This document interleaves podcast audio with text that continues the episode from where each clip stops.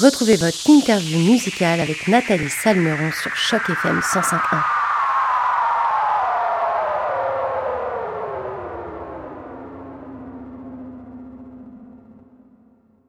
Bonjour à toutes, bonjour à tous et surtout bonjour à toi Narcisse. Et tout d'abord, merci d'avoir accepté notre invitation pour cette interview sur les ondes de Choc FM 105.1. Comment tu vas aujourd'hui Narcisse?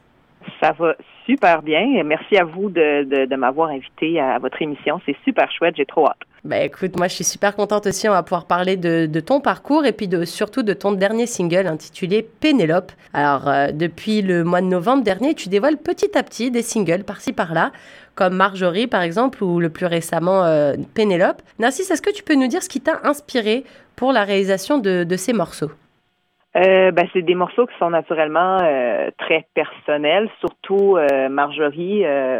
Marjorie, en fait, c'est né de, de mon désir de parler de la dysphorie de genre, quelque chose que, que je que j'ai vécu et que je vis encore au quotidien. J'avais envie justement de, de mettre la lumière sur cette sur cette chose-là qu'on parle pas beaucoup et aussi par le fait même de parler d'identité de genre. Euh, tu sais, Marjorie, c'est mon c'est mon dead name, puis c'est ça. J'ai décidé de, de, parler un peu de cette transition-là que je fais depuis un an. Euh, il y a certaines personnes qui m'ont questionné par rapport au fait justement de est-ce que tu veux vraiment mettre ton dead name comme nom de single, puis j'avoue que j'y ai pas vraiment pensé, mais euh, ça a quand même eu un effet, un effet euh, thérapeutique, je dirais, là, par rapport à tout ce que j'ai pu vivre, par rapport à mon identité de genre. Fait que ouais, ce côté-là personnel est revenu aussi avec Pénélope, qui est une chanson qui parle de mon rapport, je dirais, à l'attente. Euh, par rapport à attendre des gens dans la vie, mais aussi faire la paix avec justement l'attente, puis de, en fait, de, de, d'embrace euh, ces relations-là qu'on a, qu'on se dit ah j'aimerais ça que ça devienne telle, telle ou telle affaire, mais finalement se dire hey cette relation-là elle est parfaite comme elle est présentement, pourquoi je voudrais plus? Donc euh, voilà, c'est un petit topo de comment c'était ces deux chansons-là pour moi. Justement, je, rebondis parce que je trouvais ça assez rigolo euh, d'avoir pris des noms féminins pour euh, choisir ces, chansons-là. Donc Marjorie, on sait que maintenant que c'est ton ancien prénom, ton dead name, comme on dit. Euh, et puis il y a eu Pénélope. Du coup, je me demandais, est-ce que justement c'était peut-être un pied de nez quelque part de, de choisir des prénoms féminins comme titre de chanson ou ça a été un pur hasard? C'est un pur hasard, mais maintenant que tu le dis comme ça, je trouve ça super intéressant. Euh, en fait, Pénélope, c'était un clin d'œil euh, à l'histoire de Pénélope et Ulysse. Donc, euh, dans la mythologie grecque, tu sais, Pénélope a attendu Ulysse pendant dix ans, pendant que lui était parti dans des dans une épopée incroyable, tu sais. Puis Pénélope, elle, tout le monde lui disait dans le fond qu'il fallait qu'elle reprenne un autre époux. Puis elle, elle n'était pas d'accord avec ça. Elle préférait nettement plus attendre Ulysse. Fait qu'elle avait fait comme un deal finalement avec euh, avec les gens de, de, sa cour, puis elle avait dit écoute, je vais tisser euh, je vais tisser quelque chose pendant euh, pendant un certain nombre d'années, puis quand je vais avoir terminé, ben je vais prendre un nouvel époux. Puis Pénélope, rusée comme elle est, ben elle, elle se levait la nuit, puis elle allait défaire tout le travail qu'elle avait fait pendant la journée pour justement retarder le processus de trouver un nouvel époux. Fait que je trouvais ça full intéressant de d'aller puiser dans ce dans cette histoire-là qui est méconnue. Tu sais, on connaît vraiment plus l'histoire de Ulysse que de Pénélope, mais euh, je trouvais que c'était une belle forme, euh, une belle marque d'affection euh, que de genre défaire tout un travail pour finalement retarder le plus possible cette chose-là qui est de ben c'est aussi un peu trash, je trouve, qu'on la force à prendre un nouvel époux là. Fait que je trouvais qu'il y avait quelque chose de, de féministe là-dedans aussi, de comme ah elle veut pas faire ça, elle va faire ce qu'elle veut, ben tant mieux, tu sais. Alors ça c'est ça c'est pour le fond. Maintenant on va parler un petit peu de la forme. Euh, moi j'ai trouvé les, les, morceaux très dansants, très pop, alors que tu parles quand même de, de, choses assez euh, assez sérieuses en fait. si on regarde bien, euh, tu parles de dysphorie de genre, tu parles de cette transition, tu parles de trucs qui te sont chers, mais il y a cette ce côté un peu léger, un peu pop, un peu tu vois, qui, qui contrebalance un peu avec ça. Du coup je me demandais quelle était la couleur et est-ce que c'était important pour toi de justement différencier le fond et la forme? On dirait que je peux pas faire autrement. Euh, j'ai vraiment beaucoup de difficultés dans la vie à écrire des paroles qui sont joyeuses, mais beaucoup de facilité à écrire, je pense, des mélodies ou des rythmes qui sont plus euh, joyeux ou qui entraînent à la danse. Fait que pour moi, c'était juste naturel de faire une espèce de paradoxe entre des paroles qui sont plus sérieuses puis un rythme qui est plus entraînant. Fait que je pense que c'est un peu un hasard, mais aussi je ouais, j'ai le feeling que je peux pas vraiment faire autrement, ouais. Alors en, 2019, tu avais sorti un EP qui s'appelait tout simplement Narcisse. Euh, est-ce que la, réalisation et la composition de cet EP qui comptait cinq titres, euh, est-ce que c'était un peu différent de comment tu travailles maintenant aujourd'hui? Absolument, ouais. Euh, ben à l'époque, on n'était que deux. Il y avait moi et Jules Henry, qui est connu sous le nom de Super Plage maintenant. donc, on a fait ce EP-là vraiment juste à deux dans son sous-sol, tu sais, vraiment à la bonne franquette, je dirais. Là. Classique, on commence un projet, puis on, fait ça euh, avec euh, ce qu'on a comme temps, puis ce qu'on a comme énergie. Et là, pour euh, l'album qui s'en vient, je me suis vraiment entourée d'une équipe de musiciens aussi. J'avais vraiment le désir, en fait, de sortir un peu de du cadre ou de la boîte électro, c'est-à-dire m'associer avec un beatmaker, mais là, j'avais vraiment plus le goût d'avoir un band. Fait que je suis vraiment allée chercher des musiciens, puis mon but, en fait, c'était de créer l'espèce de de pont entre ce que c'est l'électro et ce que c'est euh, de d'utiliser des, euh, des instruments qui sont plus organiques. Fait que c'était vraiment de créer ce mariage-là finalement. Puis je pense qu'on a quand même euh, bien réussi le truc. Ça reste quand même très électro encore, mais j'avais vraiment envie d'aller chercher des sonorités plus, j'ai le goût de dire rock. Ouais. Alors tu, tu, viens de lâcher un petit, une petite bombe, sauf si euh, j'ai raté un épisode et que c'était déjà annoncé, mais donc tu travailles actuellement sur un album.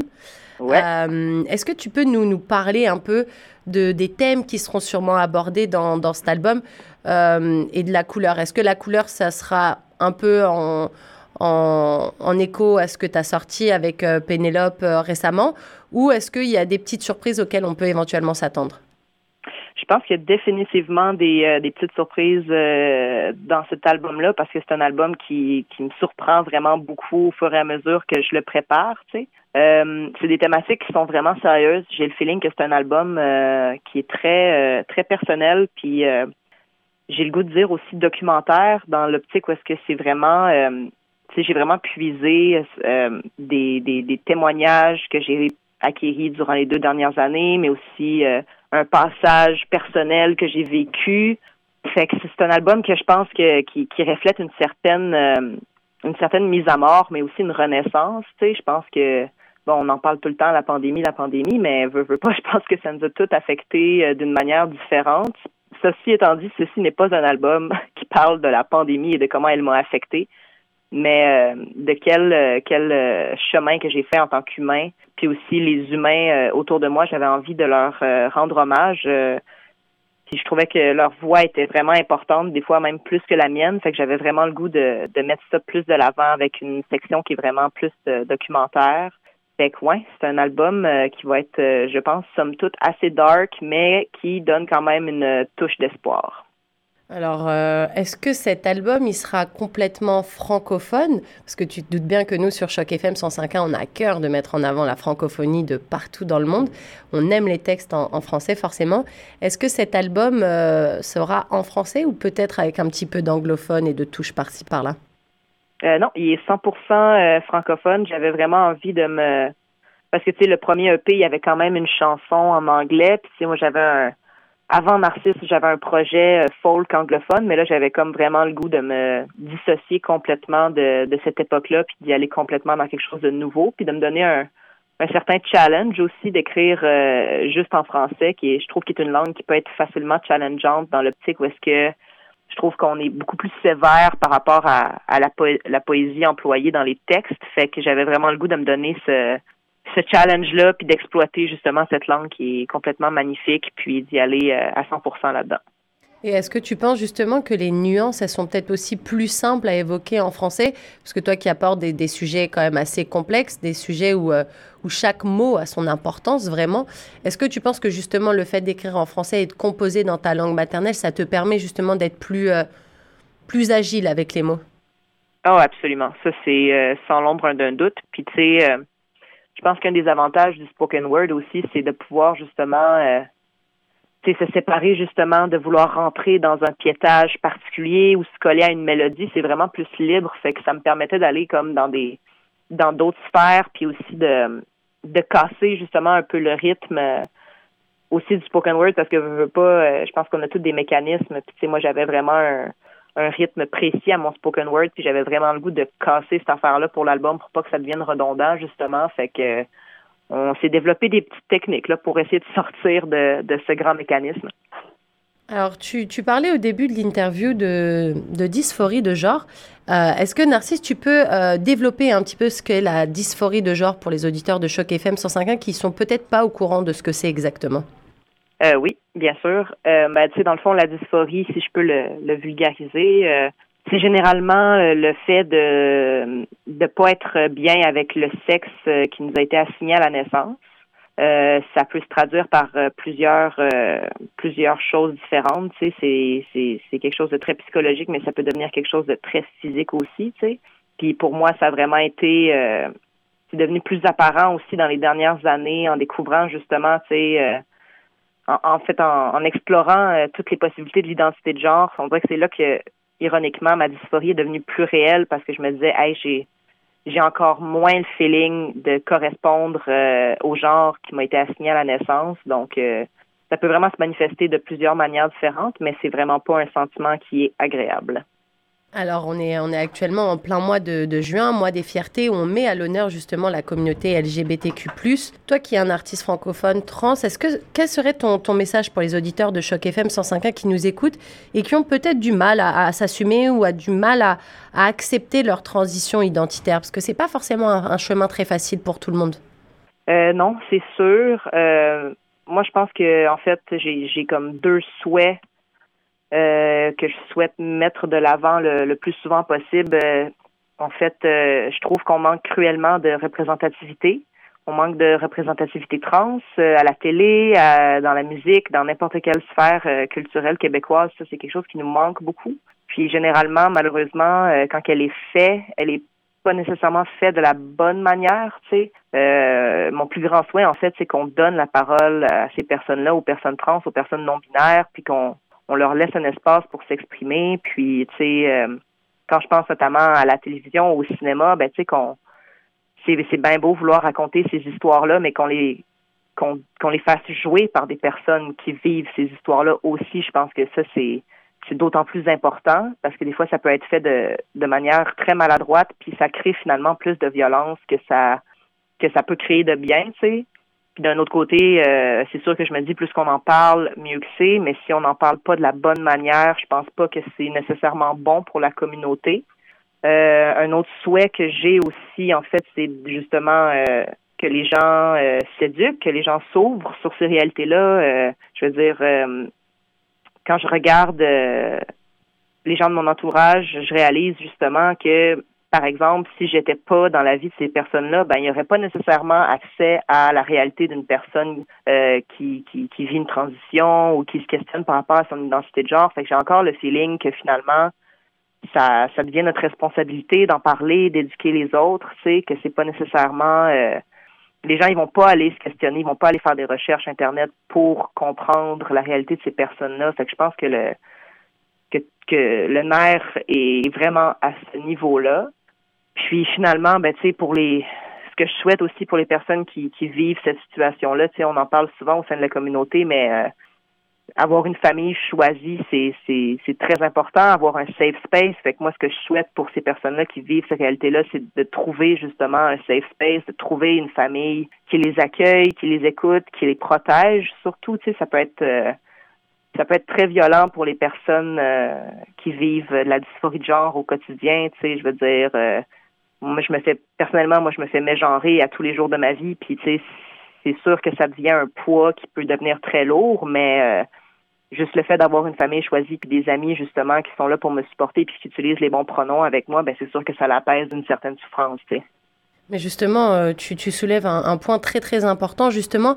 Euh, quand, quand quelqu'un s'adresse avec le mauvais pronom, qu'est-ce que ça, qu'est-ce que ça fait en toi? Est-ce que justement ça te renvoie à toute ce, cette transition que tu fais et ce, ce long chemin que, as, que tu parcours Ou alors, euh, juste ça t'agace, ça t'énerve, c'est comme si... Euh, bah, euh, c'est comme si la personne s'était trompée en fait pour toi. Donc, mm-hmm. comment est-ce que ça t'énerve ou est-ce que maintenant l'eau elle a passé sous le pont et tu te dis bon en fait, pff, peu importe comment il m'appelle, moi au fond je sais qui je suis?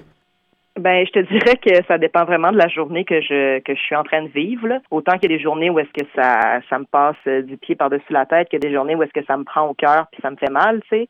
mais il y a quand même une partie de moi qui, euh, en fait, ça dépend vraiment c'est c'est qui qui se trompe. Tu sais, si c'est euh, la caissière à l'épicerie, ben tu sais, je peux pas y en vouloir. Comment que cette personne-là peut le savoir, mettons? Fait que ça, je suis comme, hey, c'est pas grave. Euh, si c'est des gens avec qui je travaille, euh, qui me côtoient quand même souvent, c'est sûr que là, je trouve ça un peu plus difficile parce que je suis comme, hey, tu es censé le savoir, mettons. Mais en même temps, je veux dire, moi, je préfère nettement plus qu'une personne se trompe, mais en fait, qu'une personne essaie et se trompe, qu'une personne ne sait pas du tout, ne soit pas ouvert à ça. Euh, mais tu sais, mettons, moi, personnellement, je trouve ça excessivement difficile de reprendre les gens par rapport à ça aussi, parce que je veux pas non plus créer le, le sentiment euh, que justement la personne s'est trompée et que cette personne-là, mettons, se sente mal parce que c'est pas nécessairement vers là qu'il faut que, que ça que qu'on aille. Euh, aussi, tu sais, je veux dire, de par euh, mettons que je dis à la personne Ah, mes pronoms sont ça, ben là, on embarque dans une situation où est-ce que la personne s'excuse, où est-ce qu'il faut que je tu sais, c'est toujours un peu on finit toujours par y revenir finalement à cette erreur-là, tandis que ça devrait juste être comme Hey, c'est pas grave, on, continue la conversation, on y revient pas, c'est correct, tu sais. Et est-ce que justement, des fois, il y, y, a certains peut-être de tes fans qui, qui, se permettent de te parler peut-être via les réseaux sociaux, parce que maintenant on a, on a la chance de, de se sentir en tout cas peut-être plus proche de nos, de nos artistes préférés parce qu'on a cette petite touche qui s'appelle les DM euh, sur notre téléphone et qui permet de, des fois, en tout cas, euh, selon les artistes, de pouvoir communiquer plus, plus ou moins facilement avec eux. Est-ce que ça t'est déjà arrivé, toi, d'avoir certains de tes fans ou peut-être des gens qui ne sont pas forcément des gens qui écoutent ta musique, mais qui se reconnaissent un peu dans ton personnage, euh, qui t'ont, qui t'ont qui sont venus te parler et qui t'ont confié peut-être des, des, trucs. Tu disais tout à l'heure que que dans euh, tes textes, tu aimes bien aussi prendre euh, la température chez les gens qui t'entourent, comme une sorte un peu de documentaire, de, de vraies paroles de gens. Est-ce que c'est des choses qui, qui, te sont déjà arrivées d'avoir des DM de, de, gens qui te racontent un peu leur parcours, leur vie? Euh, pas à ce point-là, pas au, point où est-ce que c'est quelqu'un qui me raconte son parcours, mais tu sais, c'est sûr que moi je m'empêche pas d'être de prendre position, par exemple sur Instagram, tu sais, ça me fait pas peur d'être d'être militant, par exemple. Fait que euh, des fois, quand que je, je, je poste des stories euh, par rapport à des situations euh, qui ont pas de bon sens ou des bonnes nouvelles, ça arrive souvent qu'il y a des gens qui que, que je sens qu'ils réagissent à ça, puis que je vois qu'il y a un qu'il y a un support, mettons, par rapport à ce que je, je, je, mets de l'avant. Mais non, je pense pas, en tout cas pas, pas de ce que je me souvienne, c'est pas nécessairement arrivé. je pense qu'il y a quand même une certaine barrière entre euh, moi et les personnes qui me suivent, veux, veux pas. Euh, je suis pas la personne qui euh, qui étale le plus ma vie privée non plus sur les médias sociaux. Fait que c'est peut-être pour ça que ça crée une espèce de barrière, mais euh, c'est sûr que je reste ouvert quand même à, à écouter puis à, à aider les personnes qui, qui peuvent avoir des, des, questionnements ou qui ont juste des histoires à raconter. C'est sûr que je, je serai une très bonne oreille, mais c'est jamais arrivé jusqu'à maintenant. Alors changeons maintenant euh, un petit peu de sujet, puis on revient sur, euh, sur ton projet musical. Qui dit sortie euh, de single à répétition comme on l'a eu dernièrement, dit forcément Narcisse sur scène. Et du coup, on se demandait, est-ce qu'on va pouvoir avoir la chance de te voir prochainement en Ontario et peut-être même un peu plus sur la ville de Toronto, qui sait? J'aimerais vraiment beaucoup euh, ben pour l'instant, euh, non. C'est sûr que là, on planche vraiment sur euh, la fin de l'album, les lancements, puis ensuite, je pense que je pense qu'on va retourner sur la route. Fait que on dirait que je concentre un peu plus mes énergies sur la création présentement, puis ensuite, ça va être la performance. Mais ça m'a toujours vraiment intéressé d'aller voir ce qui se passe à Toronto. je sais qu'il y a une belle scène alternative, qu'il y a une, belle communauté LGBTQ+ là-bas aussi. Fait que c'est sûr que c'est je pense que c'est quelque part qu'on pourrait se retrouver euh, à la maison. Puis euh, c'est certain que c'est certain que si on, la chance se présente pour qu'on puisse aller jouer là-bas, on va y aller, ça c'est sûr et certain. Et euh, du coup, tu disais que vous serez un petit peu sur, sur les routes cet été. Est-ce que tu as des dates particulières à, annoncer pour cet été? J'ai pas le droit d'en parler encore. Ouh, ok. Eh bien, écoute, je pense que c'est quelque chose que tu annonceras donc sur tes réseaux sociaux, peut-être quand même. Exact, oui. Eh bien, écoute, les auditeurs de Choc FM euh, et moi-même, on va rester aux aguets, attentifs à cette petite date. Et puis, euh, bien sûr, si tu es de passage dans les rues de la grande euh, ville de Toronto. Ce sera avec plaisir qu'on viendra t'applaudir parce que ce que tu fais, c'est vraiment cool. Comme tu dis, ça, ça change, c'est un peu alternatif, un peu électro, un peu tout ce qu'on aime en même temps en fait. Donc c'est vraiment cool. En tout cas, merci beaucoup euh, Narcisse pour cette super interview. C'était un grand plaisir d'avoir pu parler avec toi aujourd'hui et de t'avoir en notre compagnie. Euh, d'ailleurs, nous, on va tout de suite écouter le titre Pénélope, ton dernier single en date sur les ondes de Choc FM 105.1. Encore un très gros merci à toi Narcisse. Merci à vous. Bonne journée. À bientôt.